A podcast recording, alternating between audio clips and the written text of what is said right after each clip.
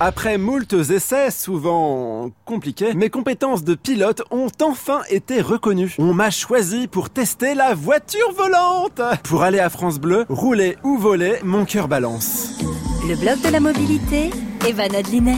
Depuis quelques semaines, la voiture slovaque, baptisée Aéromobile, a reçu l'autorisation de rouler et de voler par l'exigeante Agence européenne de sécurité aérienne. Il sera donc bientôt possible de s'extirper d'un embouteillage en s'envolant. Juste en appuyant là, ah oui, ça fait des petits guilis dans le ventre. Cet engin de 6 mètres de long a nécessité près de 10 ans d'études par des ingénieurs passés par BMW, Ferrari, Airbus ou encore Dassault. Leur prototype, qui n'en est pas à son premier vol d'essai, décolle du sol en à peine 10 secondes pour atteindre une vitesse de croisière de 260 km/h. Là, ça commence à faire des gros gros guillis Bien qu'il faille tout de même un brevet de pilotage pour la conduire, la voiture volante est hyper sécurisée. Parachute, habitacle indestructible en fibre de carbone, airbag, pilote automatique et j'en passe. Pour passer de l'avion à la voiture, le bolide a besoin de 3 minutes le temps de rétracter ses ailes. La voiture semble tout droit sortie d'un film de science-fiction. Maintenant que l'aéromobile est homologué, le constructeur termine quelques réglages avant de lancer sa fabrication. Elle sera commercialisée dans deux ans. Tout va très vite.